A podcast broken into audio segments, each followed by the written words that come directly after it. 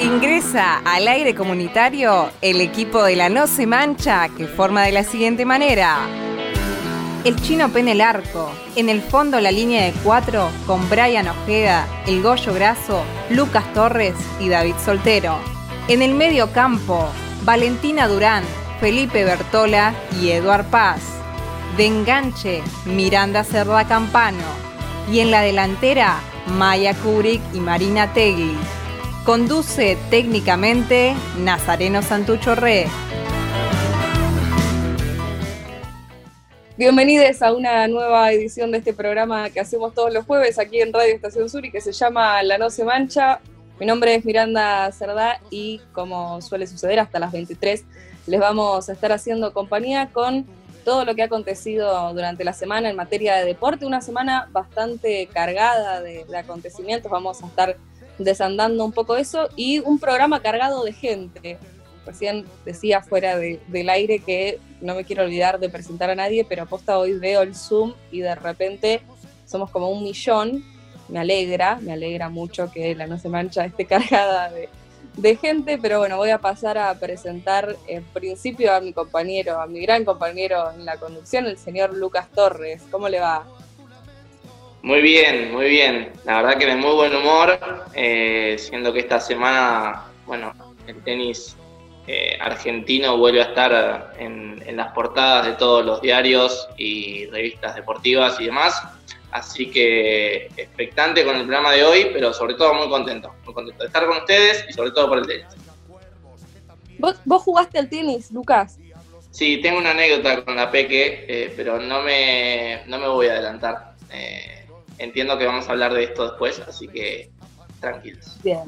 Sí, obviamente vamos a estar uh, hablando un poco de, del gran Roland Garros que, que, están haciendo la Peque y el Peque, eh, valga la, redundancia. Pero yo, yo, vos jugaste al tenis, eh, eh, ¿fue tu, como tu sueño frustrado? ¿Te hubiese gustado ser jugador de tenis profesional? Es un poco fuerte, pero digamos que, digamos que Sí, es decir, cuando cumplo, cuando termino la secundaria era decidir, eh, me iba a estudiar o seguir la carrera profesional y uno decidió por lo más eh, básico, digamos, que sería meterse a estudiar. No, no claro. mis sueños. Lo seguro. Bueno, pero se te puede dar, sos joven todavía, Lucas. Sí, sí, estuve buscando un par de juegos en la Play y seguramente pueda, pueda llegar, así que sí, sí, sí. Estuviste muy rápido. Bueno, eh, el panel, hoy bueno, la voy a empezar a presentar a ella. Hoy nos acompaña la jugadora del seleccionado estadounidense, Kristen Press. How are you, Kristen? I am fine, and you? No se te escucha, pero bueno. Oh, I'm great, I'm great. Thanks, thanks for asking. Ahí va. Bueno, no, Edu, hoy, ¿por, ¿por qué elegiste este nombre? Eh, nada, lo elegí más que nada por una cuestión de que justamente esta jugadora estadounidense con su compatriota Tobin Hill, eh, nada, migraron al Manchester United, fueron refuerzo de este equipo y bueno, se dio a conocer mediante información del Daily Mail que eh, ambas jugadoras vendieron más camisetas que, que Pogba, que Marcus Rashford y Bruno Fernández en los últimos tres días y por eso están siendo noticias. Obviamente llegaron y hoy estuve viendo un partido, un par de jugadas de ellas y, y nada, destaca eso. Hay una euforia muy grande en Manchester eh, por estas jugadoras y la verdad es que me parece importante mencionarlas y tenerlas en cuenta y saber de que, bueno, que también eh, están creciendo en otro espacio que es la economía, ¿no? De, de un club eh, el fútbol femenino está haciendo, eh, lo está haciendo crecer. Así que contento con eso. Bueno, una alegría, una alegría siempre que el fútbol femenino siga avanzando y una alegría que Edu siempre nos traiga eh, estos datos eh, hermosos que nadie tiene y que él saca de, la galera. Bueno, co completa eh, este panel también la señorita Maya Kubrick. ¿Cómo dice usted que le va? Muy bien, Mir, buenas noches para vos, buenas noches para todos mis compañeros, también para toda la audiencia de Estación Sur. Como todos los jueves, recontra feliz de estar acá y hoy más porque en este momento en el que sale este programa también está jugando la selección argentina y lo cierto es que es la primera vez en la historia que una mujer argentina está comentando un partido de la selección y de eso vamos a estar hablando con el panel porque nos parece zarpado, así que de festejo puro festejo, el puro festejo. Eh, este programa, bueno, suceden algunas cosas que es que quienes nos escuchan regularmente saben que este programa sale grabado, por lo tanto, bueno, no vamos a saber cómo salió efectivamente el partido de la selección argentina, ni lo vamos a poder comentar al aire. Tampoco vamos a saber si Nadia Podoroska finalmente avanza a la final de, de Roland Garros, porque su semifinal es, es el día jueves como está pautado y nosotros grabamos los días martes, pero eh, de cualquier manera obviamente vamos a estar hablando del gran torneo, más allá del resultado que pueda tener esta semifinal eh, que, hizo Nadia, porque bueno, nos interesaba un poco a, raíz del acontecido hablar un poquito del tenis, además porque es hincha de San Lorenzo, yo eh, esto, bueno, lo, lo, voy a hablar cuando también sea el, el momento. Cierra este panel la señorita Valentina Durán. ¿Cómo dice que le va, Valen? Buenas noches, Mir. Buenas noches, compañeros. Bien, contenta. Eh, tuve una semana buena. Por suerte venía de semanas medias complicadas, eh, pero por suerte ando bien. Y también contenta de, de estar en otro programa como es La No Se Mancha. Bueno, la gente parece que está muy contenta hoy y le quiero preguntar eh, a la señora Martelli, que la veo ahí, está media distraída, capaz que la estoy agarrando, está rápido, prende el micrófono. Mar, ¿cómo estás? ¿Cómo me hace decir la señora? Y a May le decís la señorita. ¿Qué onda? tengo, tengo 28 años. Claro, hay una diferencia sustancial de edad. May tiene como 20. Ay, pero los 28 son los nuevos 24. Eh, es una buena respuesta. Estaba re bien hasta que me dijiste eso. Bueno, perdón, perdón, Mar, señorita. No, está bien, está bien. Tengo, tengo, creo que tengo unos conflictos con, con, la, con ese tema de la edad, ¿no? Pero me parece que, que hay que darle otros significados.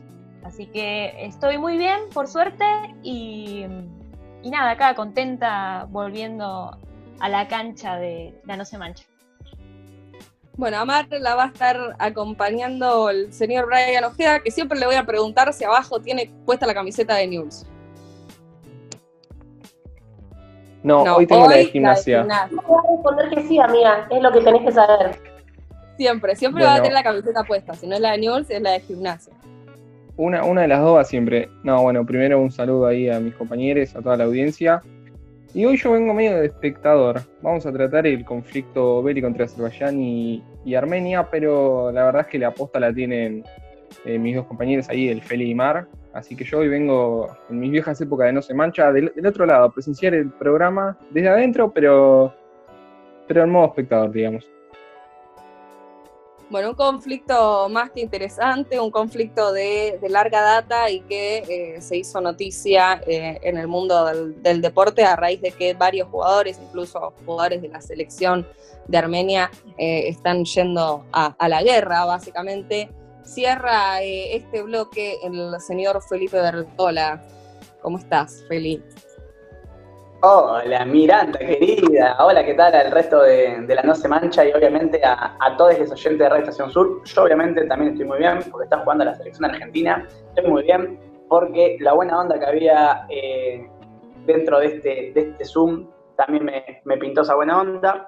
Así que eh, espectacular. Y ahí, como decía Brian, vamos a estar tocando un poco quizás eh, este último conflicto bélico que se está dando en Medio Oriente y que obviamente, como siempre, el deporte también eh, está atravesado. Así que dentro, dentro de un ratito ya vamos a estar encarando ese tema. Bueno, hoy nos vuelven a acompañarles Uturunques, eh, hubo ahí algunas rotaciones, sí está la señorita Charo Gómez, como dice usted que le va? Buenas, ¿cómo van? Eh, nada, muy contenta de estar acá otra vez eh, y de seguir compartiendo con ustedes. Eh, hoy acompañada ahí con Juancito, pero nada, muy contenta. Bueno, como les decía Charo, hoy no está el pollo, sí está Juan Pujol, a quien, pese a que me clava el visto cuando le respondo los mensajes, le damos una cordial bienvenida a la No se mancha y que de cualquier manera yo te quiero mucho, Juancito. Buenas, buenas, ¿cómo va? Bueno, también muy contento, disculpame por la no contestación. Acá, además de ser la conductora de este programa, es bueno, nuestra asesora técnica dentro de Liberación. Eh, y bueno, un poquito acá le veníamos a, traer un, par de discusiones que, tenemos, yo estudio educación física, y, bueno, algunas discusiones que tenemos en cuanto a la, a la ocupación de, por ejemplo, eh, ministerios de deporte, municipios, eh, desde los profesores de educación física, la, la importancia que tiene esto eh, para nosotros. y bueno, la venimos a traer y les vamos a contar más adelante más o menos cómo viene la, la discusión. Nada, eso bueno, más que interesante siempre el debate que nos acercan los compas de la Facultad de Humanidades y Ciencias de la Educación. Eh, bueno, cierra esta mesa, este aire, el señor Jonathan Andrés Pérez. Hola compañeros, hola audiencia. Eh, hoy venimos otra vez con esta hermosa comunidad astrológica. Y así como Madonna se negó a trabajar con David Guetta porque era de Scorpio, yo me negué hoy a trabajar con Valentina por ser geminiana. Pero, de qué van a ah. hablar? ¿Qué pasó? Quedamos. Así No, no, no, es sorpresa, es sorpresa como la primera, como sí, como la primera ha sido sorpresa, como la segunda intentó ser sorpresa, eh, la anterior no fue sorpresa, esta viene sorpresa, vamos a, traer el, juego para que para ver si pueden adivinar o no, eh, para elegir la próxima, y si no, bueno, elegiré yo otra vez. Está bien, me gusta, me gusta que sea sorpresa, igual eso, trata de que no sea sorpresa solo para vos, chino, sino que también compartilo con tu compañera de, bloque. Digo por las dudas, que no nos pase lo que ha pasado otras veces. No, no, no, hoy no es compañera de bloque. Hoy no es compañera de bloque, hoy es sorpresa para todos en esta mesa. Pero ¿por qué la, O sea, ¿la abandonaste por ser geminiana solamente? Más. Sí. No, no, fue solo por hoy porque la verdad que hubo un problema técnico, la terminé armando un poco a último momento y no quiero dejarla, no, no quiero hacerla quedar mal porque es la que hace, o sea, hace las cosas bien en el debate, no quiero que haga mal las cosas en mi columna y si de última algo sale mal va a ser culpa mía. Está bien, Chino, me parece, me parece bien esa autocrítica y ese hacerse cargo. Bueno, y como siempre, el rollito graso del otro lado levanta el puño, dedo en alto. ¿Querés decir unas palabras? yo No, él nunca, nunca quiere decir nada. ¿Por qué no, nunca quieres decir nada? Musarela se acaba de cerrar. No, dale, unas La gente quiere escuchar tu voz, Goyito. Mi voz es sagrada, es muy difícil de escuchar. Bueno, está. Eso es todo lo que van a escuchar, eh, pero bueno, algunas palabras tuvimos de nuestro querido productor eh, Goyo Graso. Bueno, del otro lado está Nasa Satucho también, a quien le mandamos un besote. No está en la grabación, pero siempre eh, está presente. Vamos a una brevísima pausa y enseguida seguimos con más No se mancha.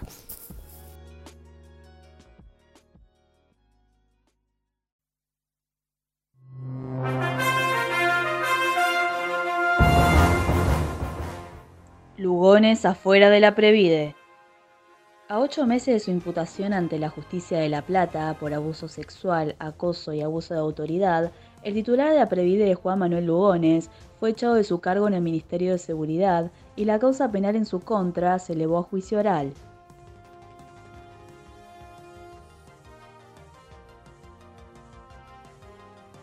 Una propuesta para construir un deporte justo. La Secretaría de Deportes de la Nación presentó Abrir el Juego, un trabajo conjunto con las organizaciones sociales, Asociación ACA y la Nuestra Fútbol Feminista. Esta propuesta retoma diversas miradas y experiencias para construir propuestas situadas y herramientas útiles para clubes, federaciones, dirigentes, atletas y entrenadores con el objetivo de construir un deporte justo, libre de violencias y discriminación.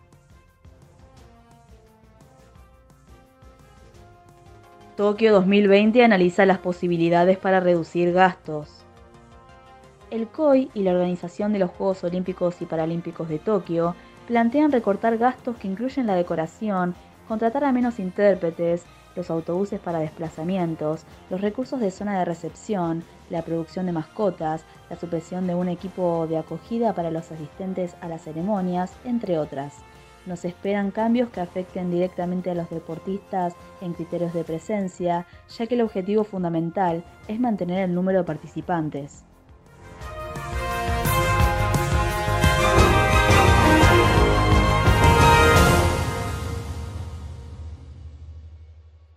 Estás escuchando No se, mancha. Girones de nuestras almas en cada partido y en cada cancha. Porque no vamos a pagar por solo equivocarnos.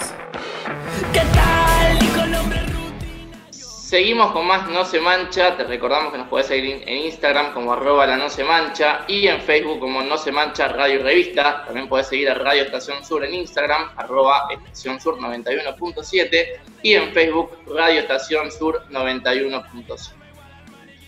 En el bloque de hoy vamos a tener a la señorita Martegli y a Felipe Bertola y Brian Ojeda hablándonos de lo que es Armenia y Azerbaiyán al borde de la guerra. Sí, así es, Luquitas, porque en medio del conflicto armado que se desató entre Azerbaiyán y Armenia sobre el territorio de Nagorno-Karabaj, las autoridades eh, armenias hicieron un llamamiento a todas las personas menores de 40 años para unirse a sus filas para ir a la guerra. Y este llamado no dejó afuera a Barsadat Aroyan, eh, que es el capitán de la selección de fútbol de Armenia. El jugador estaba jugando actualmente en el fútbol ruso y estaba a punto de ser traspasado a la Superliga griega. Obviamente que esto truncó la negociación y priorizó ir a defender a su patria no es el único futbolista, no es el único caso, ya que en la última semana murió un futbolista también armenio de 22 años. Se trata de Liparit Dastoyan, que militaba, eh, jugaba en un equipo que militaba en la segunda división del fútbol armenio. Eh, explicó la institución del Nagorno. Uy, perdón. bueno, bueno. Eh, explicó la institución del Nagorno-Karabaj que ya son 223 muertos por parte de los soldados eh, arménicos. Quizás para, continuar un poco con esto que venía planteando Brian, me parece importante ¿no? mencionar, bueno, un poco el conflicto que, se da quizás sobre esa zona ¿no? de, Nagorno-Karabaj, que, ustedes se preguntarán, ¿no? ¿Qué carajo tiene que ver con el deporte este conflicto? Y, la realidad que también en mucho, ¿no? Esta cuestión concreta de que son los mismos jugadores, son esto, los, los, los, jugadores en realidad, las personas masculinas mayores de 18 años hasta los 55 años, que van a ir a nutrir las filas que, hasta el día de hoy se viene, se viene mechando claramente para que eh, este conflicto bélico termine de explotar. Eh, entonces, mencionar eso me parece importante.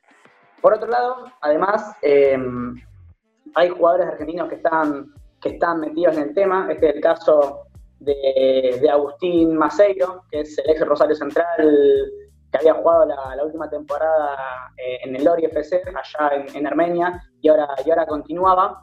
Y la realidad es que lo que él cuenta en carne propia es que sus compañeros de nacionalidad armenia están yendo a, cubrir las filas eh, del ejército armenio.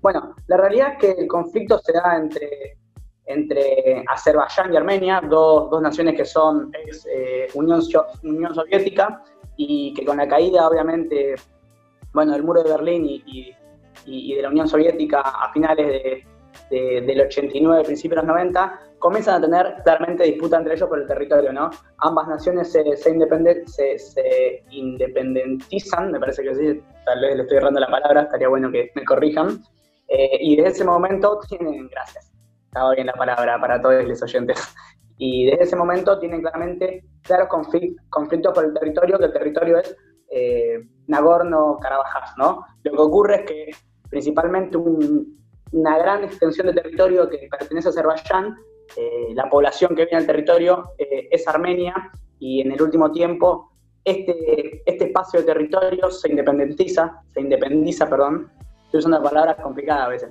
eh, se independiza y, y, deja de responder a Azerbaiyán. Acá lo que ocurre en el medio es la situación concreta de que al ser, al ser Medio Oriente y al ser esa parte del mundo hay un montón de cuestiones además religiosas que se chocan y que realmente son, son complicadas de explicar eh, y hay un montón de intereses económicos de, fondo, pero bueno, lo importante es que en esta situación Turquía específicamente, que tiene claramente eh, una rivalidad histórica con el pueblo armenio, basta solamente remarcar mínimamente el genocidio armenio que fue llevado adelante por, por el Imperio Otomano y con los turcos, eh, apoya a Azerbaiyán en este contexto y apunta a seguir militarizando la zona. Eso es un poco lo que viene ocurriendo en este momento, donde también el deporte claramente se ve, se ve involucrado, como, como son los jugadores de, básicamente como son los jugadores muchas veces de nacionalidad armenia, que se encuentran en su país o vuelven a su tierra para para proteger quizás su territorio. Pero bueno, le paso un poquito la pelota también a, a porque me parece que la historia de esto es más que interesante. Gracias, Feli. Sí, como vos mencionabas, esto es un viejo conflicto, eh, una disputa de, territorio que tiene más de 100 años. Eh, Armenia y Azerbaiyán se encuentran eh, en la región Cáucaso, por eso me parece importante mencionarlo, porque esa región se caracteriza por, por tener un pasillo para gasoductos que llegan desde el mar Caspio hasta los mercados mundiales. Como vos bien decías, ambos luchan por la región conocida como Nagorno-Karabaj. En la actualidad es una, eh, es una porción de tierra de Azerbaiyán, pero también vive una comunidad armenia cristiana. Eh, esta comunidad formó una república separatista y quiere unirse a la República de Armenia. Em, también me parece importante resaltar que Armenia es un país indogermánico de religión cristiana ortodoxa, en cambio Azerbaiyán es un pueblo turcomano y de religión musulmana, así que no hay solamente disputas eh, geopolíticas, sino también eh, culturales como habíamos mencionado, este último tiempo, a fines de septiembre, el conflicto se intensificó y en ambos, en ambos bandos y cobró muchas pérdidas humanas y entre ellas civiles. También lo importante a resaltar es que Azerbaiyán es un país muy rico en recursos naturales. Eh, una potencia petrolera, también por su ubicación geográfica, tiene el litoral marítimo, sobre la, o sea, se ubica sobre la costa del mar Caspio, que le provee recursos eh, pesqueros, o sea, un potencial en industria pesquera.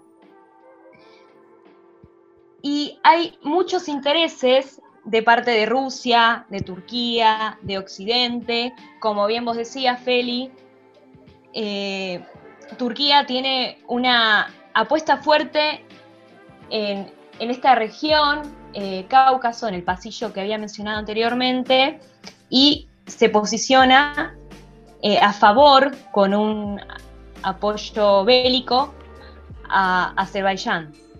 En cuanto a la Unión Europea, con el liderazgo de, Francia, que un dato importante, en Francia existe una gran comunidad armenia, eh, se manifiestan a a favor de la paz, a favor de la calma, como también eh, Estados Unidos. En cambio, Rusia, a los armenios, eh, piden unidad histórica cristiana ortodoxa entre ambas naciones. Y en cuanto a la República Islámica de Irán, también se metió en el asunto porque posee, una importante comunidad eh, musulmana en el noroeste del país. Así que no es solo una disputa cultural, eh, religiosa, sino también geopolítica. Hay muchos recursos naturales de por medio y, muchas empresas se verían afectadas ¿no? si, si hay una guerra eh, tan impactante.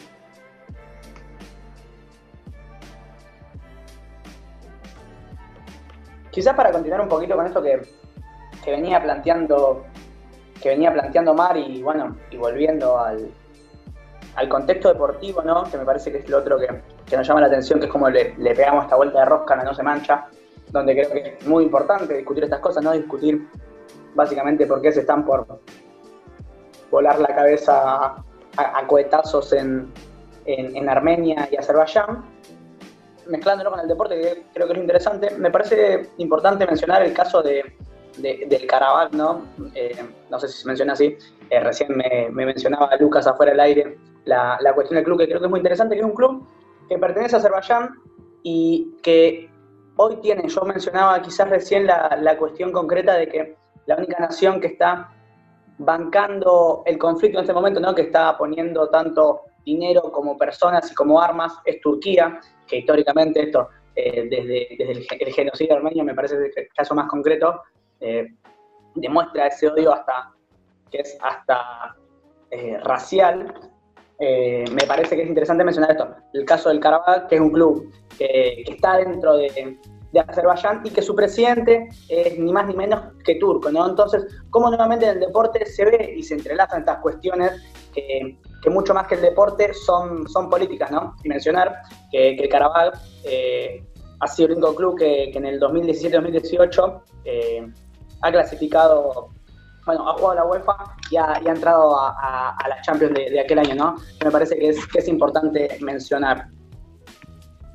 Sí, Feli, agregando un datito chiquitito, el Karabakh es un club que está exiliado, ¿sí? desde 1993 que no puede competir en su estadio, es decir, no puede competir de local en su propio estadio y se tuvo que trasladar a Bakú una semana antes de haber salido campeón.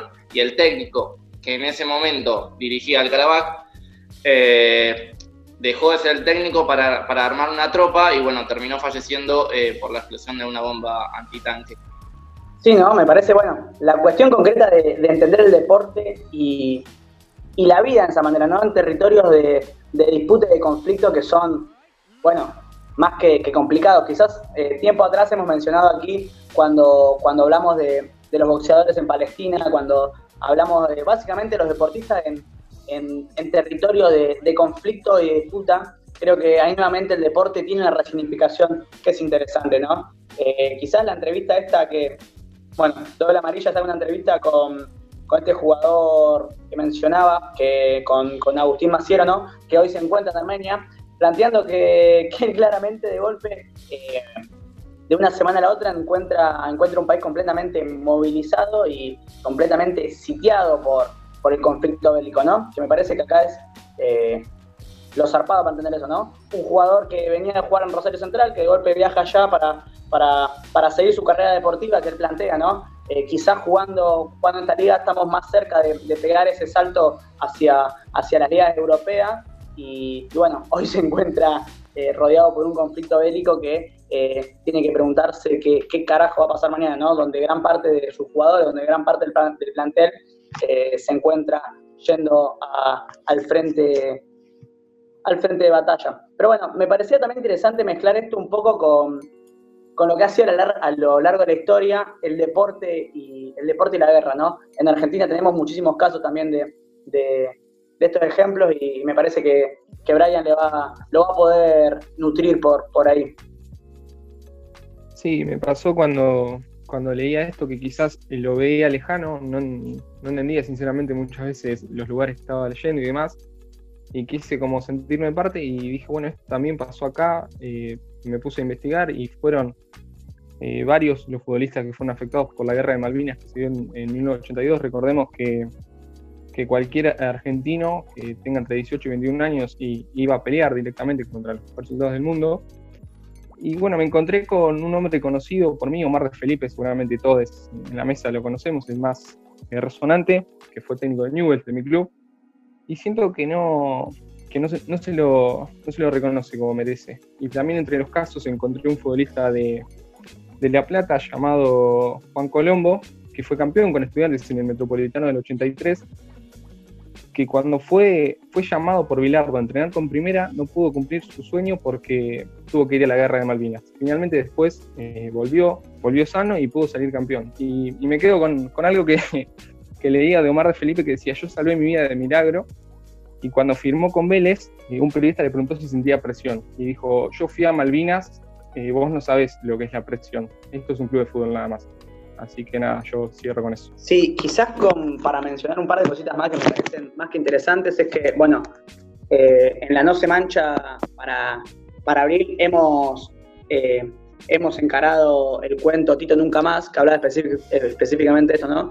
Un jugador de Chaco Forever que, que arrancaba, que se estaba acercando a Boca Juniors y también le llega la, la situación concreta tener que ir a Malvinas, en Malvinas pierde una pata y obviamente su carrera deportiva termina ahí.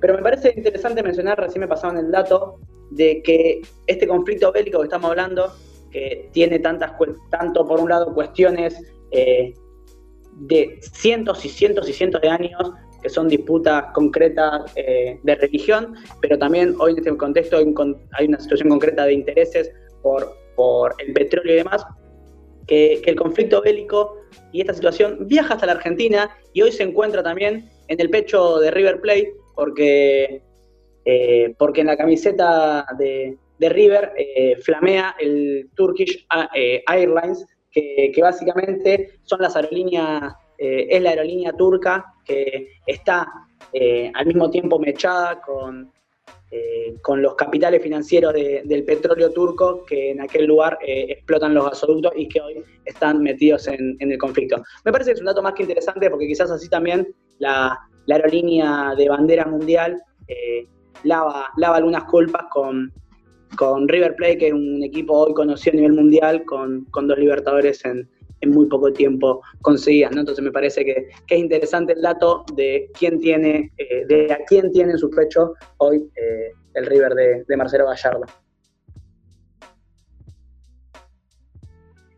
Yo quería agregar algo eh, de lo que estaba diciendo eh, el Feli anteriormente, que es sobre que más allá de que este conflicto tiene más de 100 años, vuelve a recrudecer y no me parece ajeno el contexto de pandemia. Eh, quería como agregar eso, donde mm, quería dar un ejemplo de, lo que pasa acá en, en, en- en Argentina, que, que apro- aprovechan las empresas a, hacer lo que quieren con los recursos naturales. Era una analogía, capaz que me fui muy de las ramas, pero me parece que no es ajeno este contexto en el que está atravesando el mundo. Eso solo. Bueno, el señor productor nos hace dedito, nos dice vayan cerrando, por favor. Muy interesante el análisis que traían los compañeros respecto de, de este conflicto y, y las implicancias para, para el deporte. Bueno, nosotros desde este programa quizás siempre venimos a mezclar un poco el deporte con la política para todos aquellos que dicen que esa relación es, es inexistente y seguramente estemos profundizando a lo largo de, los programas cómo, cómo avance eh, esta, esta situación, porque obviamente es de, interés mundial, sobre todo por, por todos estos intereses y, y cuestiones que, que se ponen en juego. Nos vamos a ir a una pequeña pausa y enseguida seguimos con más No se mancha.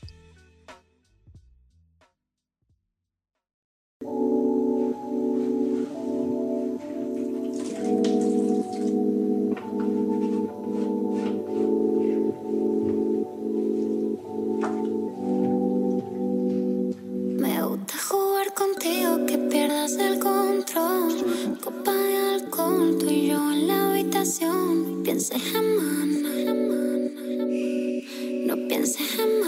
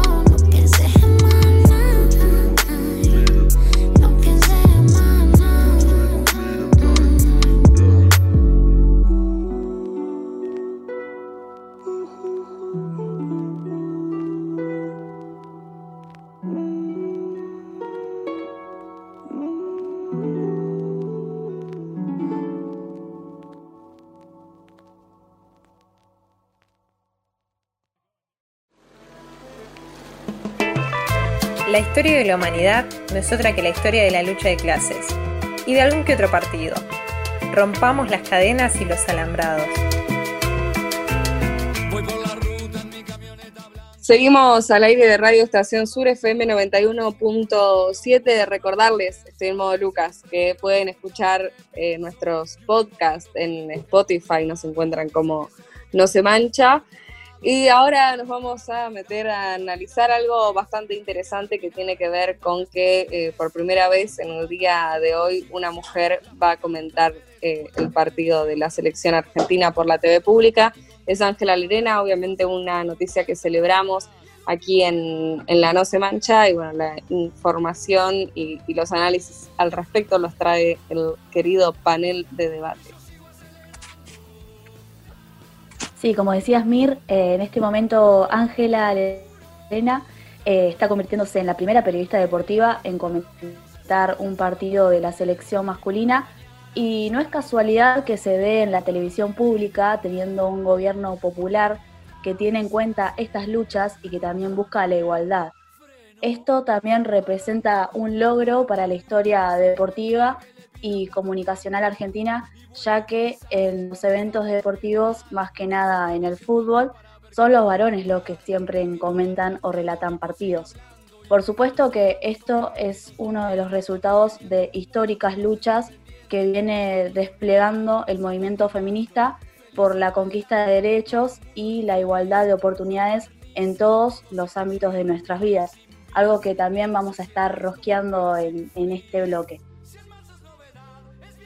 Sí, ahí para sumar a lo que trae Valen, que no es menor, claramente no, no es un dato mínimo, que esto esté sucediendo en la televisión pública, capaz que para hacer un repaso, comentar para quienes no saben que este año es la primera vez en nuestra historia también que una compañera trans conduce un noticiero de la televisión pública y justamente es de la televisión pública.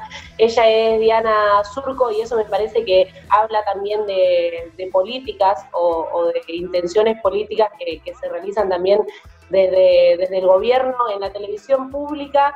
Es el único espacio también donde por primera vez una mujer es directora de, del del canal y eso es algo zarpado y esa mujer Paula Martínez Robles, también es un dato que, es de color y que suma este análisis que hace Valen, que es bueno, estas cosas no suceden de la nada, no salen de, un repollo, salen de años de lucha y también se complementan con políticas públicas respecto a eso, Obviamente desde la No Se Mancha estamos muy felices celebrando que Ángela esté comentando este, este programa, pero también como para traer ahí un poco de, opinión o, o, de análisis, esto nos hace repensar algunas cosas, como siempre los feminismos nos hacen repensar algunas cosas también sobre la historia y sobre el lugar que ocupamos las mujeres y las diversidades en esa historia. No me parece menor, aunque quizás ya lo sepamos o quizás la audiencia ya lo sepa o los compañeros ya lo sepan, que repasemos un poco también de, de, qué estamos hablando. El primer mundial de fútbol se jugó en 1930, hablamos de hace mucho tiempo que se jugó el primer mundial eh, de fútbol. En ese sentido, a partir del Mundial en 1954 es cuando empieza a tomar más relevancia la transmisión de, de los mundiales de fútbol, ahí como para hacer una breve recorrida histórica, y a partir de México en 1970 es cuando se empieza a transmitir mundialmente de la mano con la televisión a color el fútbol. Pasaron muchísimos años en el medio de eso y no me parece menor que recién en el 2020 haya una mujer argentina comentando un partido. Todo lo demás fue historia escrita por los hombres, pero porque tuvieron el privilegio de estar en ese lugar. Entonces me parece que es zarpado esto, que es algo que tenemos que celebrar y que también nos tiene que servir como piso para discutir un montón de, de otras cosas que venimos a hacer también con los compañeros de este panel. Sí, ni hablar y algo muy cortito. eh, Ángela Lerena tiene 21 años de trayectoria haciendo periodismo deportivo. Nada más y nada menos. No solo la historia de- del fútbol, sino que es una compañera que empezó a trabajar en Teis Sports en 1999 y recién ahora tiene la oportunidad, después de haber hecho vestuario muchísimo tiempo, durante muchos años, de comentar un partido de fútbol. Me parece que eso también es algo trascendental analizar a la hora de ver, bueno, qué pasó en todo este tiempo. Eh, una compañera que además creo que está capacitada hace muchísimo tiempo para llevar a cabo la tarea que, hoy está llevando. Sí, justamente por ahí, siguiendo un poco con la historia y hablando eh, eh, con respecto a eso, creo que es importante te- de- destacar ahí eh, lo que mencionaba Mai, que es la primera mujer, eh, o periodista, en este caso, mujer periodista, sí, en estar ¿no? en, este, en, ese espacio, pero cubriendo la selección, ¿bien? Porque anteriormente, y no es casualidad tampoco, en el fútbol para todos, Viviana Vila estuvo haciendo lo mismo, fue la primera mujer comentarista, y si no me equivoco, de toda Latinoamérica. Eh, y luego de eso también eh, empieza a haber un trabajo muchísimo mayor. Ese era un espacio que de, donde hablábamos nosotros que, que por ahí falta, falta combatir, que es un espacio recontra luchado por los feminismos. Eh, se busca que, que, que no solamente el hombre lo ocupe, en programas anteriores lo, hemos hablado, años anteriores lo hemos hablado, hemos tenido la posibilidad de tener a Viviana Vilas eh, en, el estudio también, hablando con ella, y es un lugar recontra complejo por una cuestión de que siempre a la mujer muchas veces se la ha cuestionado en todos los aspectos, no solamente por la capacidad que tienen de, de analizar algo o lo que sea en materia futbolística en este caso, sino que también, eh, por lo general, lo que vemos en los medios televisivos eh, son pocas compañeras eh, en lo que respecta a debates. Ahora se sumó More Beltrán en ESPN, pero después solamente se había visto en- a una sola compañera en Fox. Después nada más en lo que es respecta a debate, no había nadie, que ninguna mujer que hable así de fútbol, que debata mano a mano con sus, con- sus colegas, que llama la atención también y que te muestra eh, una parada de los medios podríamos decir, privados o hegemónicos de nuestro país, que son en primero en principal ESPN, TIC y Fox. También tener en cuenta que tienen un, se sabe que tienen eh, un estereotipo de belleza para, para, para entrar, eh, ha sido muy criticado, muy criticado eso, tanto muchísimas compañeras se le ha hablado, se le ha llamado para hacer diferentes cosas, eh, para trabajar de diferentes maneras y la verdad que no, no se espera va, sí se espera en estos momentos que se cambien todas esas cosas, pero hace dos o tres años hablamos de casi nada. Eh, nada, la llamaban o se, o se replicaban cosas simplemente por el físico de la compañera. Después también esas compañeras eh, o estaban en el clima o estaban en el noticiero y, justamente cumplían con ese estereotipo que, que marcaba la televisión, en ese caso, en este ámbito privado, ¿no? Entonces, saliendo un poco también de eso, llama la atención y la verdad es que obviamente es una lucha recontra compleja y recontra larga. Y yo hice un estudio justamente, hice un trabajo final para la facultad con respecto a esto, sobre el periodismo femenino y las periodistas femeninas eh, en, en, nuestro país y cómo, cómo iba a ir avanzando eso. Y la verdad es que en ese momento yo cuando hice el trabajo decíamos que eh, la igualdad, porque era lo que apuntaba por ahí el trabajo, a la igualdad en ese, en ese lugar, porque sabemos que tenemos muchísimas compañeras, sabíamos que se iba a dar a la larga, que era un trabajo que se estaba haciendo, pero que se iba a dar a la larga. Y la verdad es que a mí, me, obviamente, todo eh, gestionándolo desde la hipótesis, porque también apuntaba a eso, eh, lo pensábamos así, porque justamente hicimos un, un- un trazado de toda la historia del periodismo femenino en nuestro país deportivo y, y marcaba un poco eso, de que estaba avanzando muy lento y gracias a los feminismos, hay que apuntar eso también, gracias a los feminismos y a las políticas públicas que por suerte han ido de la mano con, en este caso con el, eh, con el kirchnerismo, eh, tanto con el fútbol para todos y ahora también dándole la oportunidad a nuestra compañera, se han, se han ido replegando de una manera muy grande, muy grande. Incluso después, otra cosa para que, se pone en duda es que justamente con la salida del fútbol para todos, eh, tanto Ángela eh, Lerena como diferentes co- compañeras que estaban en fútbol para todos cu- cubriendo y teniendo un espacio, tuvieron que irse a otro lugar. Incluso Viviana Vila se tuvo que ir a México. La vinieron a buscar de México, porque acá no tenía espacio para relatar, eh, para comentar en un mundial. Y nosotros no supimos aprovecharla. ¿Por qué? Porque no teníamos eh, las herramientas públicas y porque sabemos cómo trabajan eh, los medios privados en cuestiones de, de contratar colegas eh, femeninas, ¿no? Entonces, llama muchísima atención y por eso es importante destacarlo y por eso también lo traemos a esta mesa y por eso eh, levantamos la voz eh, de todo esto que sucede y no lo dejamos pasar y creo que es importante resaltar. Sí, yo iba a decir muy cortito solo en, relación a, esto que mencionabas respecto de More Beltrán teniendo eh, ahora una participación en ESPN. Digo, más allá, y pese, pese a la gran capacidad de, análisis que ha demostrado eh, Morena Beltrán, eh, digo, en relación a lo futbolístico, uno ve las publicaciones que ella hace en Instagram o, en Twitter, y la gente le comenta, eh, hace referencia a lo linda que es y a su voz. Más allá de, su capacidad de análisis, son pocos los comentarios de gente que le dice, More, qué bien que analizás eh, el fútbol. Casi todos los comentarios de hombres, claramente, hacen referencia a la particularidad de su voz y al físico o, su cara o, cualquier otra cosa que haga alusión a lo estético.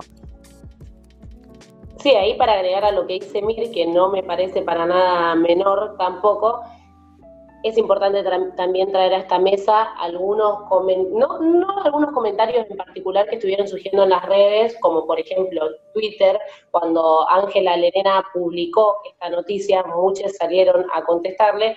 Nada, me parece que no es menor todo lo que dicen esos comentarios y realmente, obviamente, desde este espacio nos enoja y los repudiamos porque se plantan desde un lugar que yo a veces realmente me pregunto, no sé qué les hace creer a los hombres que les es innato el saber de fútbol, que son seres y los únicos seres que nacen en la tierra pudiendo hablar de fútbol, como si fuese que los aprendizajes por sí mismos tienen, un género y en realidad sabemos que no es así y de hecho déjenme decirles que hay un montón de mujeres que están mucho más capacitadas que un montón de chabones que están en los medios y eso lo sabemos y de hecho en la No se mancha damos cuenta seguido de eso y me parece que es muy importante lo que está sucediendo con Ángela Lerena, obviamente lo, lo vamos a celebrar y obviamente vamos a decirle a todas esas otras personas que se están resistiendo a eso es que porque hayan tenido el privilegio de más de 50 años ser las únicas voces que relatan un mundial, no quiere decir que eso está bien, no quiere decir que es lo que va a seguir pasando. Digo, las mujeres y las diversidades ya nos paramos en un montón de ámbitos de los cuales no nos van a bajar, aunque quieran, tampoco nos vamos a bajar y la lucha sigue y será por ocupar todos los espacios que haya que ocupar. A eso iba, eh, May, eh, justamente al dedito acusador que ya lo estoy leyendo, eh, ¿sí? en, Twitter y, en todas las redes sociales, eh, hablando de la, de la poca capacidad que seguramente, y la realidad es que, eh, por ejemplo, por citarte un ejemplo, el Bambino Pons eh, viene haciendo una carrera de más de 30 años errando nombres durante los 90 minutos de cada partido de fútbol, por ejemplo, y nadie le dice nada, ¿sí? Y seguramente Ángela Lerena quizás tenga algún fallo, quizás no, puede suceder, y seguramente el delito acusador ahí esté, ¿sí? Pero vos sabés lo difícil que es tener 21 años de carrera de periodismo deportivo y que nunca te hayan dado la posibilidad para, para comentar un partido. No, no lo sabés, ¿sí? Entonces te dedicas a publicar en Twitter, a publicar en Instagram pelotudeces porque no tenés absolutamente nada más que solamente haber tenido el beneficio de que nunca nadie te retruque lo poco que sabés de fútbol. Sí, por ahí también para seguir, podríamos estar prácticamente horas charlando y debatiendo este tema, porque la verdad es que, nada, siempre se sabe que más que nada en Twitter, siendo por ahí una de las redes sociales eh, más críticas y sin críticas destructivas, podríamos decir que tiene, la verdad es que, que, no, no sorprende nada, pero eh, yo por ahí me quedo con lo importante que ha sido esto. Sabemos que en el pasado estaba el Pollo Viñolo y junto a la Torre eh, mencionando, eh, comentando los partidos de, de la selección. Y bueno, ahora se fueron justamente, se han ido de ahí y le dan espacio a, a esta dupla ¿no? de, de Lerena y Giral. Y la verdad es que yo aplaudo esto, no hay que dejarlo pasar, es importante mencionarlo, porque esto es una política pública y esto también te demuestra lo que es el gobierno actual. Bien, Eh, creo que eso es importante y espero que en algún momento, en serio espero, porque eh, li- literalmente nosotros por ahí somos un medio comunitario, eh, estamos en un medio comunitario, pero sabemos la llegada o el impacto que tienen los, los grandes medios de comunicaciones, que en su mayoría son privados. Esperemos que empiecen a tomar colegas, esperemos que, que la igualdad eh, en este aspecto, en lo que es, eh, es la narración o la cobertura de los partidos de fútbol, no solamente del seleccionado, sino también, sino también eh, del, fútbol, del fútbol local, o podríamos decir de los, de los torneos locales de diferentes partes del, del mundo, puedan ser cubiertos también por compañeras, porque sabemos que hay compañeras muy capacitadas acá en en, la No Se Mancha. Tenemos de más, tenemos de sobra, algo que yo mencionaba también eh, y les decía que, por ahí no es necesario resaltar a More Beltrán, que sabemos que tiene una capacidad increíble para ponerse delante de todos y enseñarle lo que es un esquema táctico, entre otras cosas, pero sabemos que también hay colegas en todos los espacios y creo que, eh, que, se, que se tiene que empezar a visibilizar de esos espacios porque seguramente si, si se eh, si se brindan esos espacios, valga la redundancia, en los medios privados o en los medios grandes, hegemónicos de comunicación, se va a poder llegar a una igualdad o se va a poder llegar a, una menor crítica y de las personas y también se va a empezar a, a enseñar o a adoctrinar de diferente manera eh, la visión que se tiene por ahí del periodismo en nuestro país, eh, ligado muchas veces al hombre, más que nada en esta parte que la vimos, como dije, resaltando, de, del, de lo que es el, la cobertura de los partidos. Sí, también remarcar que el fútbol es un espacio en donde siempre predominó la figura masculina desde sus inicios y que reproduce y legitima determinados eh, valores y características asignadas a la práctica, al sentido de grupo y a las aptitudes que deben tener los jugadores que desde un plano simbólico también aluden a lo varonil y al universo de sentidos masculino. Por eso, eh, o comente una mujer en un partido de fútbol del seleccionado era impensado en otro momento, pero ahora el mundo eh, está empezando a cambiar, el feminismo lo está cambiando y está escribiendo otras historias posibles que antes parecían totalmente inalcanzables. Vivimos en un momento eh, histórico que pone en debate estas luchas y en diversos planos, tanto públicos como privados, interpela, busca razones más allá de lo aprendido tradicionalmente y eso eh, se traduce en maneras eh, de construir sentido, digamos, cuestionar lo dado para abrirse la posibilidad de visualizar horizontes críticos que pueden ver más allá y que también deconstruyan los mandatos y patrones machistas hegemónicos. Por eso tampoco es casualidad que en este momento particular una mujer pueda emprender eh, en este recorrido. Intenso, como siempre, el debate, siempre Mai, Valentina, Eduard trayéndonos actualidad, información y sobre todo eh, la mirada de, la No Se Mancha. Miranda, ¿estás eh, emocionada? ¿Te sucedió algo? No, estoy. Se, está cortando cebolla en este departamento y me arden mucho los ojos.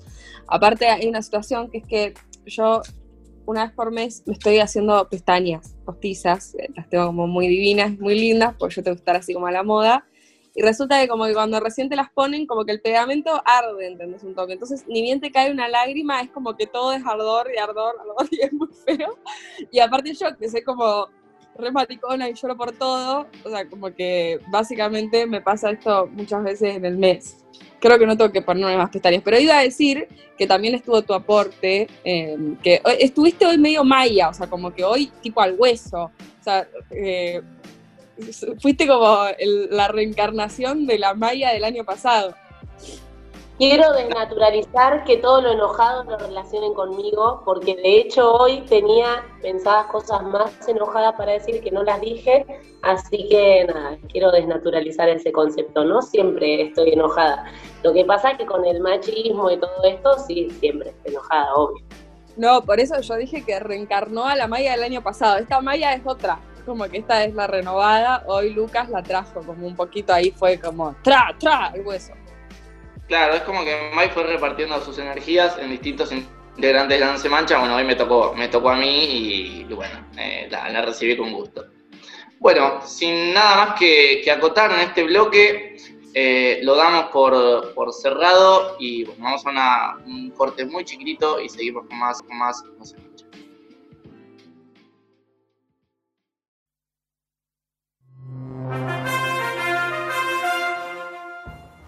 Jugadora del Real Madrid pide bar en el fútbol femenino.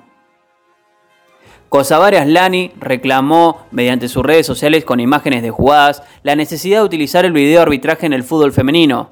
La delantera asegura que hay diferencias a la hora de apoyar el avance en el fútbol de la Liga Española. El pedido surge a partir del polémico clásico jugado entre el Real Madrid y el Barcelona, en que las imágenes captan faltas o malas decisiones arbitrales que afectaron al juego y el resultado final en las merengues, que terminaron perdiendo por 4 a 0 frente al equipo culé.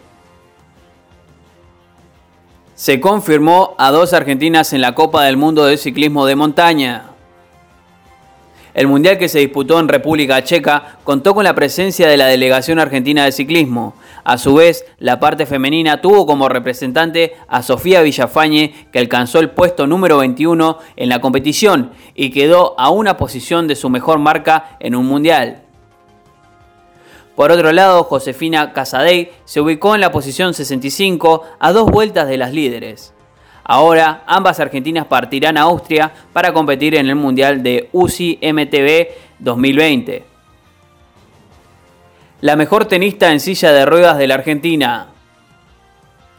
El deporte mundial está expectante de los Juegos de Tokio, la cita olímpica se postergó para 2021 y la tenista en silla de ruedas Florencia Moreno no es la excepción y sabe que para clasificarse a los Juegos Paralímpicos tiene que estar entre las 24 mejores del mundo y entiende que lo fundamental es la paciencia y el entrenamiento. Actualmente está en el puesto 13, pero en este contexto es complicado porque el ranking está congelado. En el retorno buscará ser top 10 y luego meterse entre las 8 mejores del mundo para poder jugar los Grand Slam del circuito mundial.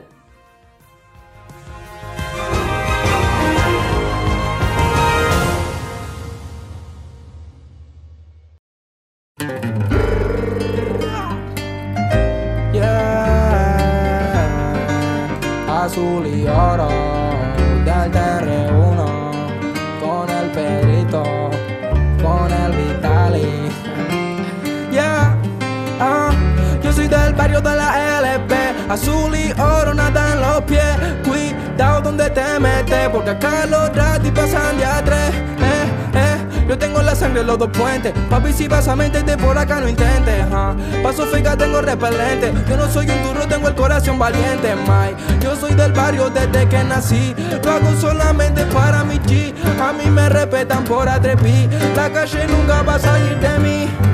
Yeah, yeah, yeah. Papi, por mí, por mí, por mi barrio no te vi. Los turistas corren, corren, corren por ahí. Y, y, y, y. Yo lo hago así, para nací.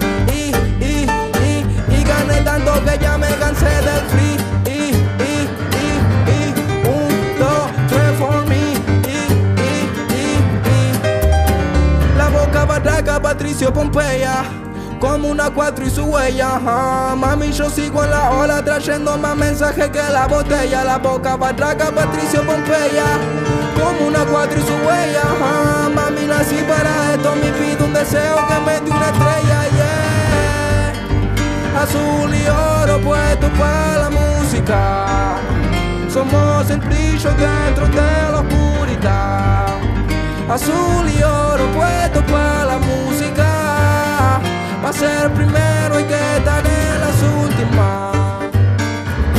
No, wow, wow, pobre con flow, wow, wow, wow, no te la boca, hablar de la boca, la boca soy yo, wow, wow, wow, pobre con flow, wow, wow, wow, no te la, para de la, la boca soy yo, wow, wow, yeah, sangre azul y oro no es de bronce, ah, bronce, bronce, bronce, ah, rest in peace, Leo Ponce, ah, Ponce, Ponce, Ponce, papi yo soy porque no el equipo, por Nau, por el Lisa, por el Titi, por el Luca, por el Nico, mami chula no sé si me explico, acá saben chico, chico, la boca, barraca, Patricio, Pompeya, como una cuatro y su huella. ajá. Mami, yo sigo en la ola trayendo más mensajes que la botella. La boca, bataca, Patricio, Pompeya.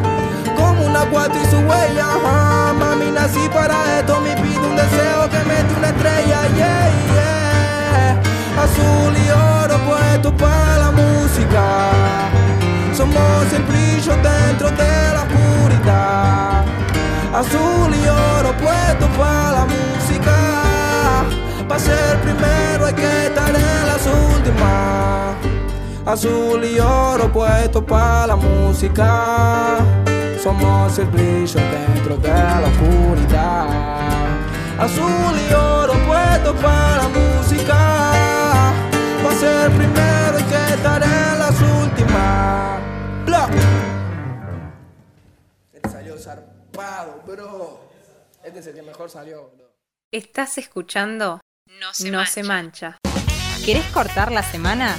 Rompete ese escuchando No se mancha. Y seguimos al aire de Radio Estación Sur, como siempre te decimos, las redes sociales. En Instagram nos puedes seguir como arroba no se mancha y en Facebook no se mancha Radio y Revista. También puedes seguir a la radio en Instagram arroba Estación Sur 91.7 y en Facebook Radio Estación Sur 91.7. En Spotify nos encontrás como No Se Mancha y ahí vas a poder encontrar todos nuestros podcasts y toda la actualidad del deporte.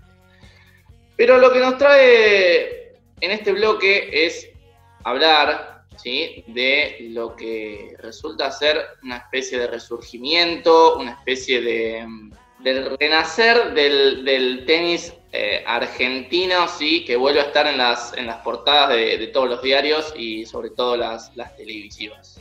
Sí, eh, ni hablar, Luquitas, creo que es un gran renacer para el tenis argentino. Bueno, se está disputando, para aquellos que no siguen mucho el, el tenis, se está disputando uno de los Grand Slams que se juega en el año, uno de los torneos más importantes, eh, el abierto de, de Roland Garros, Roland Garros, abierto de París, como se le quiera decir. Eh, y lo cierto es que para la Argentina hay buenas noticias porque en lo que fueron los cuartos de final, eh, en primer lugar, Nadia Podoroska, una jugadora que solo tiene 23 años y que está recién comenzando su carrera, le ganó a la ucraniana número 5 del mundo, Elina Svitolina, y se clasificó a las semifinales. Por primera vez una jugadora argentina llega a las semifinales de Roland Garros desde 2004, cuando lo consiguió Paola Suárez. Le ganó 6-2, 6-4, la mató. Eh, Svitolina antes del partido le habían preguntado si conocía, eh, si, la conocía a, Nadia. Dijo, no tengo ni idea quién es. Claro, Nadia viene del quali. De hecho, un récord histórico es la primera vez que una jugadora que viene del quali llega a semifinales de, Roland Garros. Bueno, en dos sets, eh, Nadia Podoroska se metió eh, en las semifinales de Roland Garros. Como les decíamos, esto me parece importante resaltarlo. Estamos grabando el programa el día martes, esto sale el jueves. Nadia ya va a haber jugado su partido de semifinal, así que ya vamos a saber si avanzó al final de, este Roland Garros. La final se estaría jugando el, día sábado y si no, de cualquier manera, me parece que es un excelente torneo eh, el que ha hecho Nadia.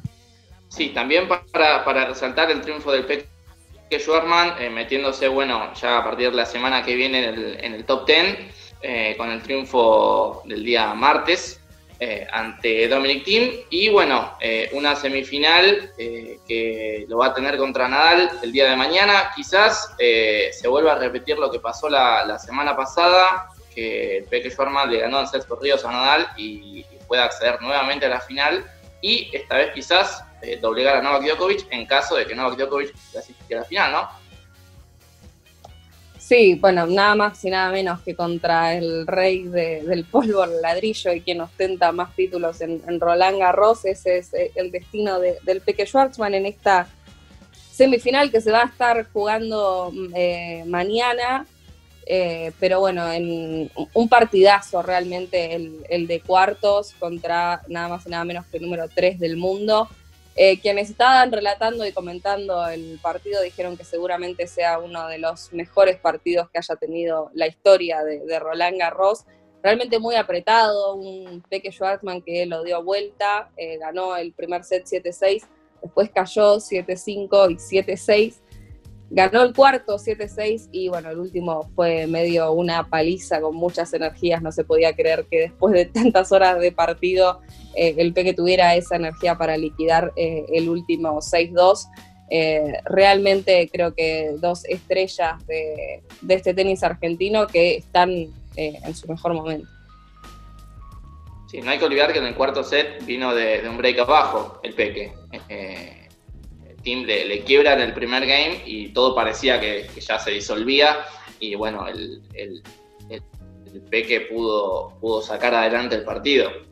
Sí, no, por mi parte quería mencionar que, que, o sea, es, es algo inédito, hace 14 años que no pasaba algo así, recién en el 2004 pasó algo parecido, do- donde hubo eh, representantes en el masculino y el femenino del Roland Garros eh, llegando a semifinal, lo mencionaba por ahí, eh, se mencionaba en Twitter que habían llegado a cuartos también de esta manera, Naya dio el batacazo primero, el Peque siguió y en semifinal también se da esto algo, algo bastante histórico, podríamos decir, porque si bien no es nada fácil en estos momentos llegar eh, a ese lugar y tan rápido, también una de las cosas es que que Nadia Podarovska hay que tener idea, idea de que, bueno, ella, ella va a ser la representante argentina en los Juegos Olímpicos, aparte de eso tiene 23 años, o sea, le queda muchísimos años más de carrera, eh, yo creo que va a dejar siempre en alto a la Argentina, lo está haciendo ahora,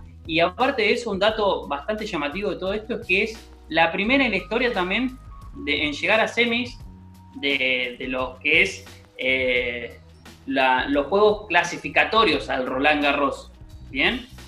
Una cosa de loco. Y también otra de las cosas que, que ella estaba por arriba del ranking de, los 100, podríamos decir, en, en- ATP y en la WTA, digo, y bueno, y ahora en estos momentos, obviamente con, esta, con este gran avance, seguramente va a avanzar también en lo que es el ranking, y la verdad es que eso no deja de sorprender y ayuda muchísimo a, a Nadia en ponerse mejor posicionada en el ranking y también dejar bien en alto el tenis eh, de la Argentina.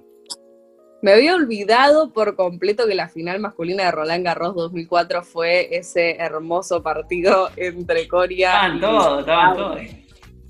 Me había olvidado por completo, pero es cierto que tuvimos representación en, en ambas categorías. Sí, yo por ahí para seguir con el análisis eh, que estaba haciendo recién o con lo que estábamos hablando de los datos, eh, hay que mencionar que ambos, eh, ambos jugadores, podríamos decir, son de, de contextura pequeña, pequeña para el tenis, Luca lo puede mencionar. La verdad es que eso también eh, sorprende muchísimo porque es raro que, jugadores de baja estatura tengan este, este potencial tan grande, ¿no? Y también por eso se les, a algunos le dicen los grandes pequeños, entre otras cosas, porque la verdad es que por lo general la contextura de, los tenistas o de las tenistas eh, son muy altas, muy corpulentas y ellas, ellos, ellas podríamos decir, van en contra de todo esto, ¿no? Y también yo creo que eso potencia todo esto, todo este logro que están haciendo, porque rompen con estereotipos, en este caso del tenis, que, que estaban muy marcados.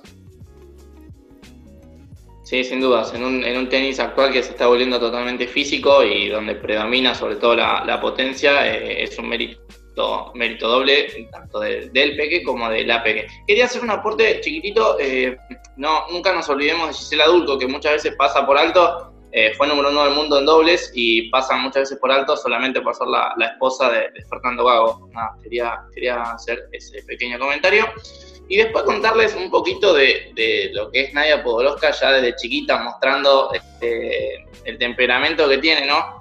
Eh, me ha tocado compartir varios torneos con ella y una, una vez en un grado 2 en, en Rosario, en un torneo nacional, bueno, ella era local ahí, era su club, y, y bueno, nosotros nos hospedábamos todos los jugadores, o la mayoría, en un hotel, ¿sí? Que tenía eh, las canchas de tenis para, para entrar en calor de 7 a 8 de la mañana y después arrancaba el torneo. Me tocó pelotear varias veces con ella y una de, la- una de las ocasiones en las cuales estoy peloteando con ella, se nos va una pelota a la, a la cancha de al lado, nosotros éramos eh, sub 14 y al lado estaban peloteando dos pibes grandes ya, eh, sub 16 y eran muy grandotes, yo, y yo era el encargado de tener que ir a, a buscar la pelota. Cuestión que a mí me daba cosas, ¿sí? los pibes nunca me devolvieron la pelota, y la P que se pasó eh, para mi lado de la red, eh, dio la vueltita, cagó a pedo a los dos pibes, le pidió la pelota y pudimos, pudimos seguir peloteando. Bueno, eh, eso es una demostración del carácter que, que tiene la P que ya desde chiquitita y que hoy se plantó en el, eh, el martes se plantó en el Philippe Chatrier y, y pudo doblegar a, a en, en Cerro Ríos. Sí, yo obviamente quería agregar y cerrar eh, este bloque diciendo que eh, Nadia Podoroska se sumó en 2017 al equipo de San Lorenzo para jugar la, primera división de- del Interclubes y desde allí, bueno, comenzó su gran amor por San Lorenzo y ella tiene una devoción por San Lorenzo y la gente en redes sociales, digo, la- celebran su triunfo con la banderita argentina, porque es una jugadora argentina, pero todos los que somos hinchas del ciclón lo celebramos con un corazón azul y con uno rojo porque para nosotros Nadia es de San Lorenzo más que, más que de Argentina. Eh, y creo que ese amor también es un poco recíproco porque, digo, más allá de la excelente carrera que, está teniendo ella como, como profesional, eh, ya avisó que cuando vuelva a jugarse el Interclubes ella va a vestir la camiseta azulgrana, así que bueno, Nadia con amor de, de todo el ciclón y de la No Se Mancha, eh, nuestras más sinceras felicitaciones.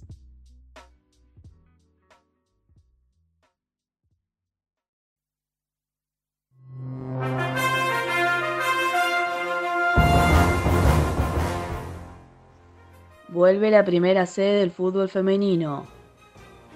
El próximo 16 de octubre, las futbolistas de la tercera división deberán realizarse los testeos y el 19 del mismo mes volverán a entrenarse.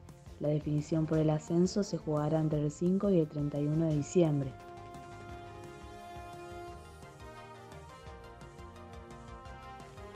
Recomiendan anular la fusión de Disney y Fox en la Argentina.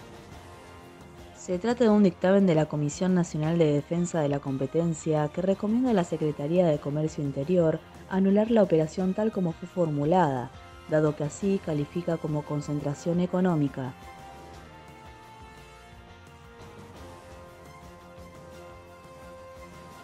Primera competencia nacional virtual de lucha olímpica. Las escuelas deportivas argentinas convocaron a chicos y chicas de entre 10 y 15 años a participar con un video con técnicas. El 7 de octubre comenzó el proceso de selección por parte del jurado y el jueves 15 será el turno de anunciar a los ganadores del certamen.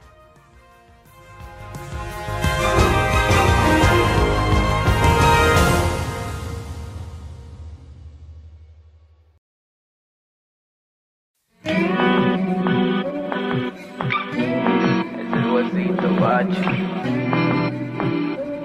la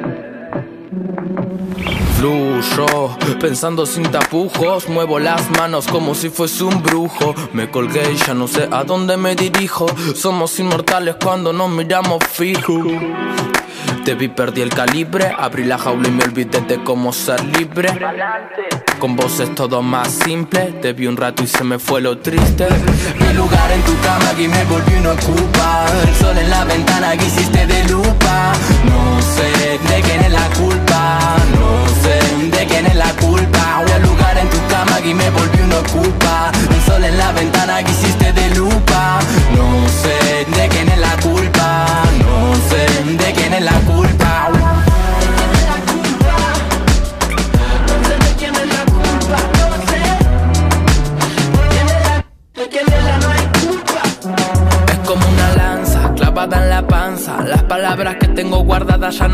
No quiero pararme equilibrar esta balanza. Hagamos que vaya y venga como si fuese una danza. Y que ansias de volver, de volver a hacerte estremecer, de cambiar la suerte y no tener que parar un rato a pensar en la muerte. Y yo qué sé, yo hoy voy a por más. Si vos me hablas, decís que no querés perturbar mi paz. No te das cuenta la noche que me alivias con las cosas esas locas que vos me contás. Y no me pidas que no venga a decirte. Gracias por los días en los que no te fuiste. Que me gustó mucho que no funcione tu timbre. Que me dejas que delire, que saque mi alma de tigre Tu lugar en tu cama que me volvió no ocupa. El sol en la ventana que hiciste de lupa. No sé de quién es la culpa. No sé de quién es la culpa. El lugar en tu cama que me volvió no ocupa. El sol en la ventana que hiciste de lupa. No sé de quién es la culpa. No es la culpa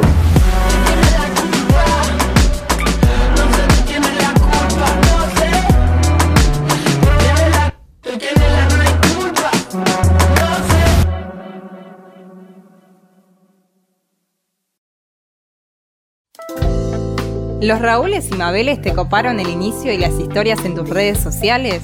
No te preocupes, seguinos en Instagram, arroba la no se mancha o encontrarnos en Facebook como no se mancha. No podemos mandar más fruta. En nuestra ciudad y la región, los clubes de barrio son espacios de inclusión social. El deporte integrador, solidario y transformador es un derecho y no se mancha. Seguimos al aire de Radio Estación Sur, FM 91.7 y una vez más eh, en este programa nos están acompañando les compañeros de Uturún, que es de la Facultad de Humanidades y Ciencias de la Educación, de nuevo para eh, conversar un poco eh, acerca de, la educación física, como suele ser eh, habitual, y eh, algunas discusiones que nos parecía importante estar dando desde, desde este programa. Bueno, sabes que justo me quedó resonando hace un ratito un comentario que hacía Mir eh, sobre algo que, bueno, en este programa lo dejan siempre bastante claro, que es la, la relación que tiene el deporte con la política. Y estamos justo ahora con Juan, que somos estudiantes de educación física y es algo que claramente nos incumbe. Eh, y nos parecía importante estar trayendo la discusión que es transversal a nuestra formación.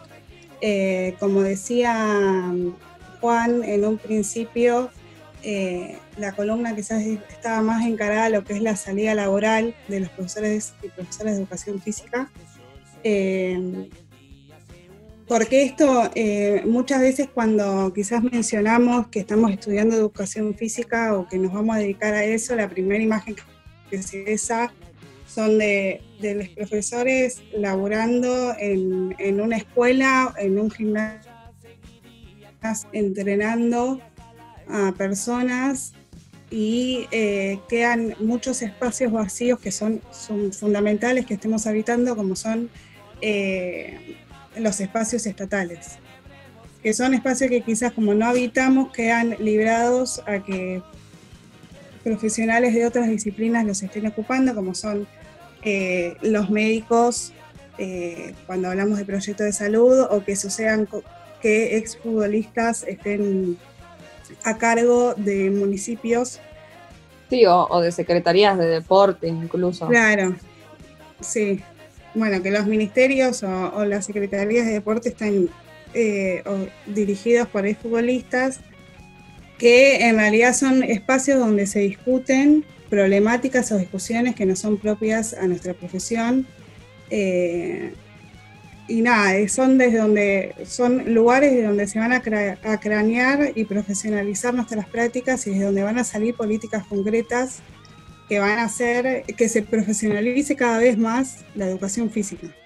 Bueno, ahí como venía diciendo Charlie, como mencionamos al principio, nada, bueno, va- vamos a estar hablando de esta, de esta cuestión del, del desempeño de los profes en el ámbito laboral y el desarrollo de la carrera profesional. Pero bueno, en, principio mencionar un poco lo que se viene remarcando y el perfil que tiene este programa, que, que, que mezcla, que en realidad no es que se mezcla acá, sino que está mezclado eh, realmente.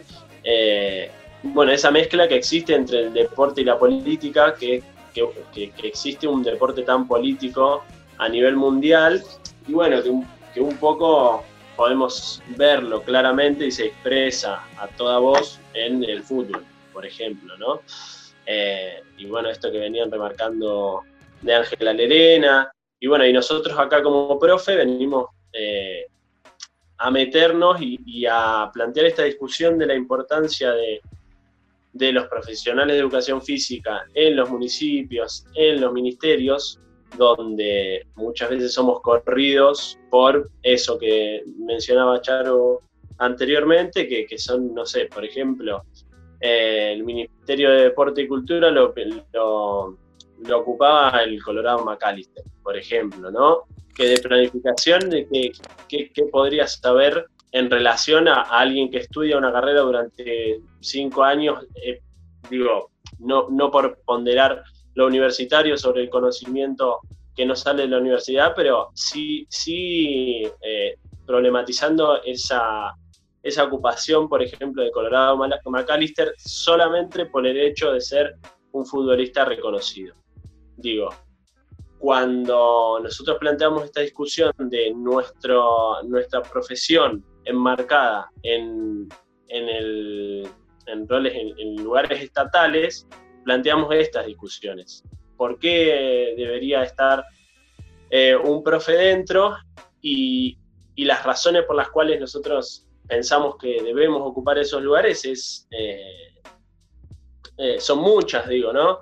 Desde, el, desde el saber del funcionamiento de, por ejemplo, los clubes barriales, que, es lo que veníamos hablando en la columna de la, de la anterior semana, no de la otra. Digo, por ejemplo, tenemos los, eh, los ejemplos claros como Berizo y Ensenada, eh, que, que uno va a Ensenada, por ejemplo, y, tiene eh, desde, el, desde el Estado, o desde el municipio, eh, un, apoyo, apoyo totalmente económico, político, social a los clubes de barrio que, que uno va y los, los encuentra muy bien dentro de sus estructuras, dentro de, de lo económico, dentro de lo, de lo estructural, y desde ahí se caminan eh, los barrios. Y eso tiene que ver claramente con una, con una proyección política desde el municipio y desde la sección que se le dice deportiva, digamos, ¿no? Pero, pero abarca tantas áreas como, como de recreación, por ejemplo, digo, como las asociaciones civiles que también están eh, y que acompañan un montón de procesos de, los barrios, eh, que son muy importantes, que, que, que han también paraleleado un poquito o, bastante eh, el rol de la escuela de contener. Y bueno, y, en ese sentido, como volviendo a la discusión de desde los profesionales de educación física, poder estar habitando y tener como objetivo también desarrollar nuestra carrera dentro de, los municipios y del Estado en general, eh, nos parece muy interesante. Bueno, y ya que estamos, para, pa- aprovechamos el espacio de la No Se Mancha para pasar el chivo y, e invitar a un espacio que vamos a tener, un vivo que vamos a hacer con el director de Deportes de Ensenada, eh, que es parte de un ciclo de, vivos que venimos haciendo. Bueno, justamente hace, hasta hace un ratito estuvimos charlando un poco de la misma cuestión, así el mismo sentido en el que venimos a plantear esta, esta columna eh, con el director de Deportes de Berizo y bueno, eh, invitarles a un vivo que vamos a hacer la semana que viene, el jueves a las 7 de la tarde, por el Instagram de Uturunco Quest. Así que nos siguen ahí y, y se pasan a escuchar un rato al director de deportes y un poquito a seguir esta roca. Zarpado esto que trae Juan de, lo que fue la previa a este programa con esa charla y también estar siguiendo eh, en las redes sociales las charlas que se vienen porque es más que interesante. Me parece, me parece siempre re piola todas las discusiones que traen los compañeros que quizás desde lo que es la comunicación a veces no tenemos tan en cuenta. Cuando Charo comentaba de, de que iban a estar hablando eh, esta vez, me puse a buscar algunas cosas y me parece resarpado esta discusión pensarla también a nivel eh, Estado, a nivel nacional, digo, como políticas públicas respecto también a la educación física en un país o lo que puede implicar la educación física y empecé a encontrar algunas notas que hablan de la experiencia cubana, que es algo que es zarpado y que plantea la educación física como un proyecto que tiene que ser cooperativo entre los países de la región, plantea congresos para discutir los planes de estudio de la educación física, cosas que me parece que, que son zarpadas y que son profundas porque también habla de la educación física no solo como algo para la salud de todas las personas, sino también para la relación con el ambiente, para lo emotivo, para lo psicológico. Me parece que todo lo integral también que aborda respecto al cuerpo y al conocimiento del cuerpo, eh, la experiencia cubana está re bueno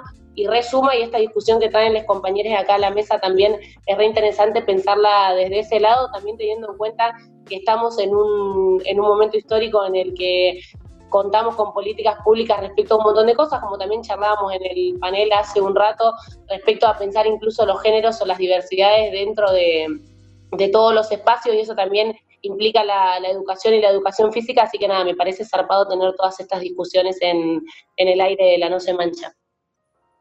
Y yo quizás, sumándole un poquito esto que viene diciendo Mai, me parece muy, muy importante esta discusión de, bueno, ¿quiénes son los que ocupan eh, cargos en el Estado que, que definen realmente la, el futuro de, la nación muchas veces en cuestiones deportivas, ¿no?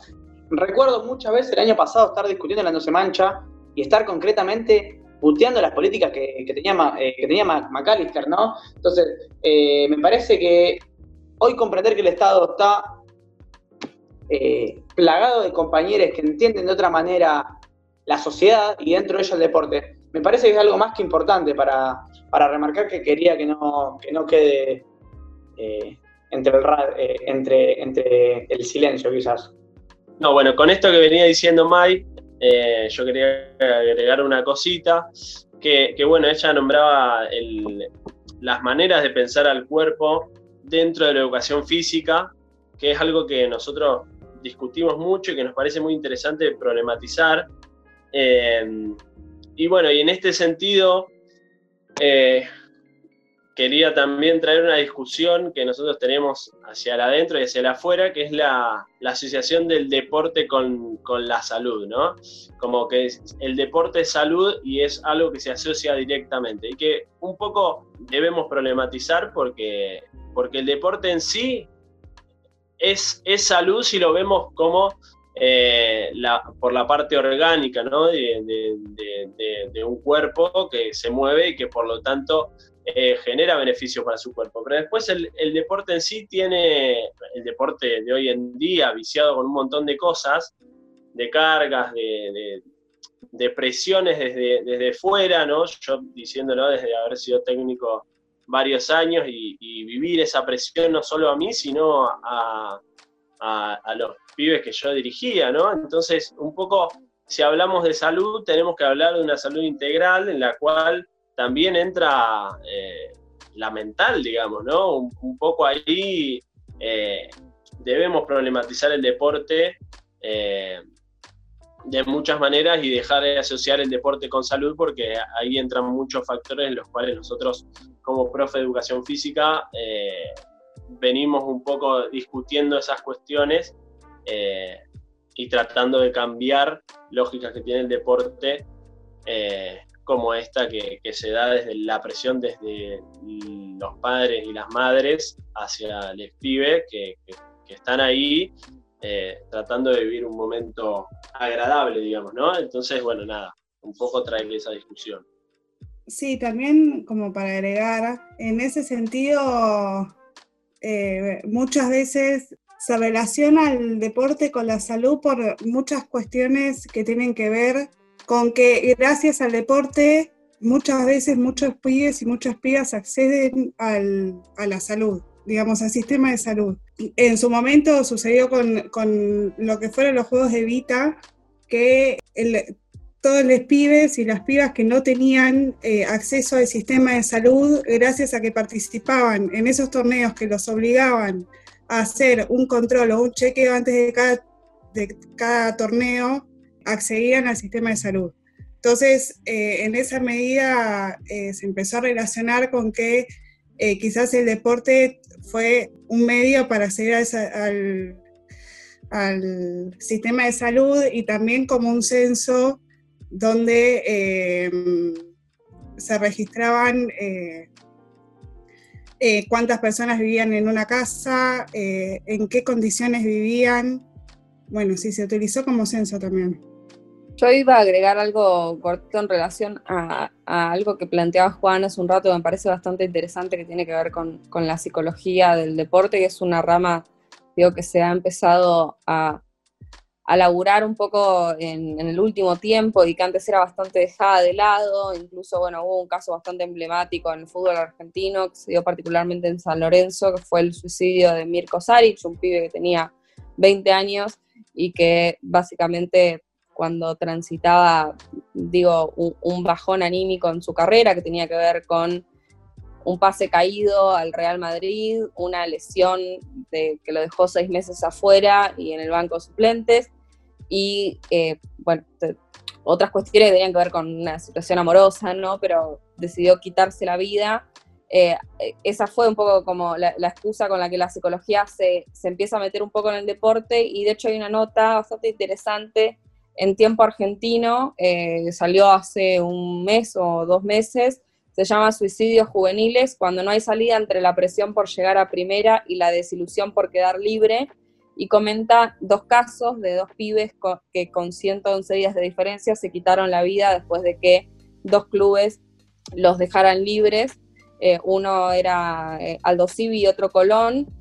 Me parece que, que es muy interesante esta temática, digo, me parece que incluso se puede profundizar eh, en, en alguna otra instancia, eh, pero bueno, me parece súper interesante todo el debate que, que traen eh, en torno a, la educación física, digo, al, deporte y, y- que también se estén dando estas discusiones dentro de un espacio formativo como es la Facultad de, de- de Humanidades y, y Ciencia de la Educación y dentro de la carrera del profesorado de Educación Física en, en particular.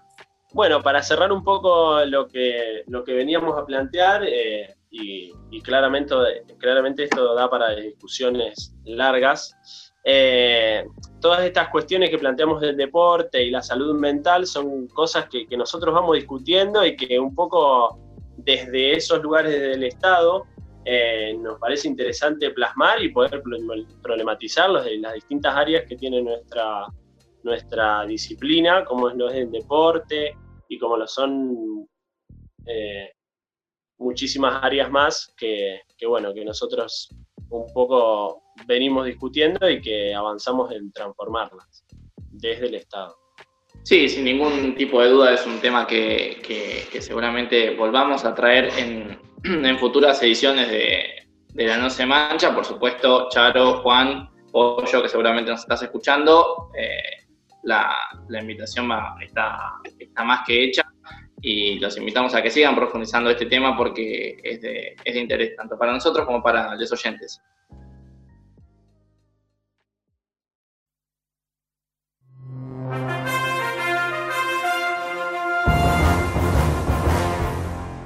La antorcha olímpica de Tokio mantendrá su recorrido original. El comité organizador de los Juegos de Tokio 2020, postergados hasta el 2021 por la pandemia de coronavirus, anunció este lunes que mantendrá el recorrido inicial previsto para el relevo de la antorcha olímpica, que arrancará en marzo del año próximo. La llama olímpica partirá desde la prefectura de Fukushima el 25 de marzo del 2021 y recorrerá las 46 prefecturas de Japón durante 121 días hasta encender el pebetero en el Estadio Olímpico de Tokio el 23 de julio, indicó la agencia de noticias EFE. Los Juegos Olímpicos de Tokio tendrán sus podios reciclados. La Organización de los Juegos Olímpicos y Paralímpicos de Tokio 2021 anunció que ha logrado la cantidad suficiente de plástico para reciclar y usar en la creación de los podios donde se entregarán las medallas de la competición. El comité organizador acumuló 24.5 toneladas de plástico usado, equivalente a unos 400.000 botes de detergente de 900 gramos cada uno, en aproximadamente 9 meses hasta marzo de 2020. Además comunicó, serán suficientes para crear los podios que se utilizarán en todas las ceremonias de victoria olímpica y paralímpica. Gustavo Fernández, otro argentino en semifinales de Roland Garros. El defensor del título ganó en su debut en el polvo de ladrillo parisino. En la próxima ronda, Fernández, número 2 del mundo en tenis adaptado en silla de ruedas, se medirá con el británico Alfie Hewitt, que venció 7-5 y 6-3 al francés Stefan Houdet. El tenista de 26 años intentará ganar su sexto título de Grand Slam de su carrera, entre los que ya tiene dos Roland Garros, el mencionado 2019 y el primero en 2016.